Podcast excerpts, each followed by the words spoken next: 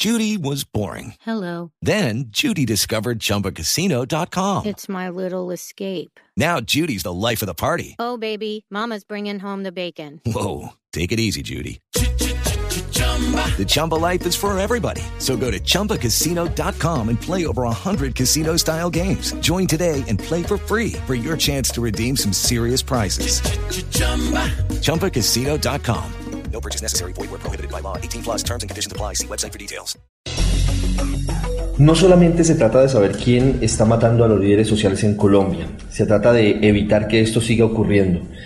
Y hay una campaña muy interesante que está encabezando la Procuraduría General de la Nación, que cuenta con el apoyo de Noticias Caracol, del Espectador y de Blue Radio, que a la manera de hoy tiene una etiqueta de las que se usan en Twitter como su eslogan, numeral lidera la vida. Y ese liderar la vida es lo que hoy nos lleva a hablar con el señor Procurador General de la Nación, Fernando Carrillo, sobre esta campaña. Señor Procurador, gracias por estar con nosotros en Blue Radio. Lamentablemente en medio de una situación muy dolorosa para los líderes sociales, pero con iniciativas como estas y de la sociedad civil, muchas otras, que buscan acabar de una vez con esta tragedia que estamos viviendo, sobre todo en las zonas más apartadas del país. Así es, Ricardo. Esto es más o menos la prueba ácida del proceso de paz y es una prueba muy difícil de, sobrepasar, en el sentido que se han hecho muchos esfuerzos, pero todos los esfuerzos han sido insuficientes.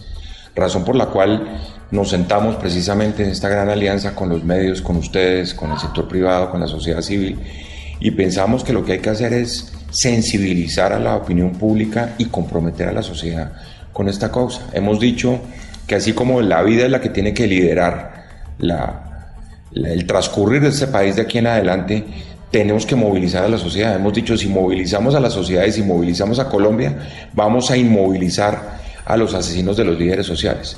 Y esto es un esfuerzo del Estado, obviamente un gran compromiso de todos, de, de la Presidencia de la República, de la Fiscalía, de la Procuraduría, de la Defensoría, de las autoridades departamentales y municipales. Aquí hay una gran responsabilidad, eso quiero decirlo con mucha claridad, de gobernadores y alcaldes en la defensa de la vida y la integridad de estos líderes y de la ciudadanía para denunciar, para, como se dice coloquialmente, arropar esos proyectos sociales.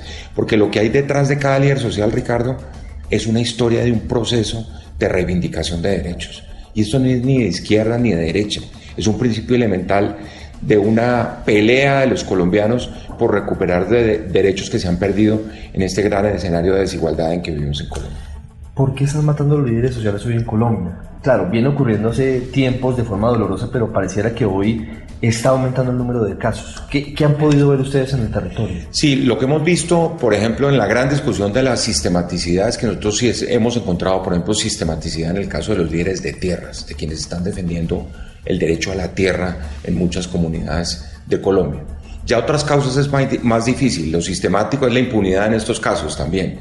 Apenas están comenzando a producirse los primeros resultados en relación con el esclarecimiento de esos crímenes, pero lo que aquí es fundamental es que lo que ha habido detrás de eso es siempre la defensa del interés público de unas personas que levantaron unas banderas en búsqueda de la igualdad y el reconocimiento de derechos y que claro, los actores armados, porque esos son los primeros causantes de toda esta tragedia, las disidencias de las FARC, el Ejército de Liberación Nacional, las bandas criminales, el Clan del Golfo, todos se han empecinado en callar esas voces. Y esas son las voces que tenemos que proteger. Pero es esa coincidencia de una voz protegiendo derechos en un escenario de comunidades que están además abriéndose a la reconciliación y un país distinto como resultado de los acuerdos de paz es que pone el mayor desafío sobre el proceso mismo de paz, sobre el éxito de la reconciliación en Colombia y por eso hay que cerrar filas desde la sociedad civil y desde la comunidad para denunciar esos crímenes y para repudiarlos en todo sentido podría llevar al fracaso del proceso de paz si no cuidamos a los líderes sociales? Estoy absolutamente seguro, Ricardo.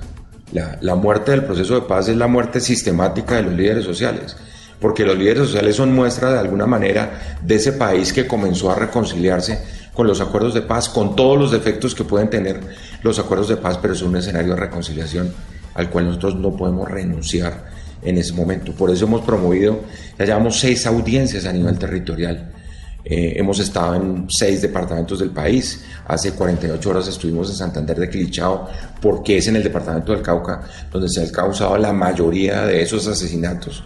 Oyendo a la comunidad, porque es que esto no se, estas reglas de juego para la definición de una política pública no se puede hacer desde Bogotá en un escritorio, sino hay que oír a las comunidades. Hay que pensar en, en tránsitos de esquemas de protección individual hacia protección colectiva, esquemas de protección urbana hacia protección rural, esquemas de protección clásica a, a esquemas con enfoque de género, por ejemplo, enfoque diferencial, étnico, porque aquí buena parte también de las víctimas han sido líderes de comunidades étnicas, de las poblaciones y las comunidades negras, campesinos, es bien gente muy vulnerable cuyo único pecado es tratar de defender los derechos de la comunidad.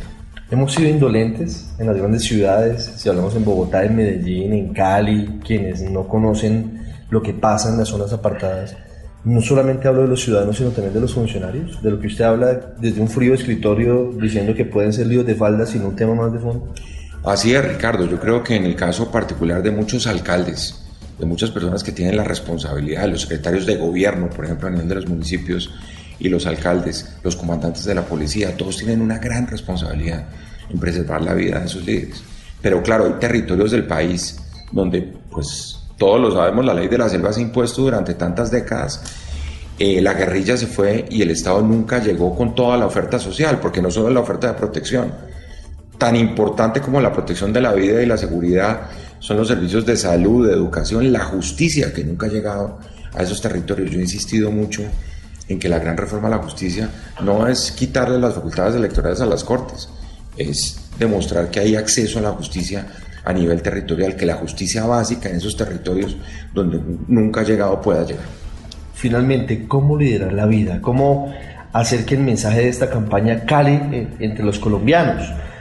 Ya usted ha hecho un llamado de atención muy fuerte a alcaldes y gobernadores, también a comandantes de policía, que a veces eh, no miran eh, en su verdadera magnitud el problema, pero realmente es un problema de todos, es un problema no solo de funcionarios, no solo de esquemas que son muy importantes, sino de todos, porque si se envía un mensaje desde la sociedad, seguramente se lo piensan dos veces antes de amenazar o de matar a un líder social. ¿Cómo llevar a buen término ese ese eslogan para que no sea solamente una etiqueta, lidera la vida? Sí, yo creo que además de todas las batallas legales y de políticas públicas que hay que dar, aquí hay una gran batalla cultural.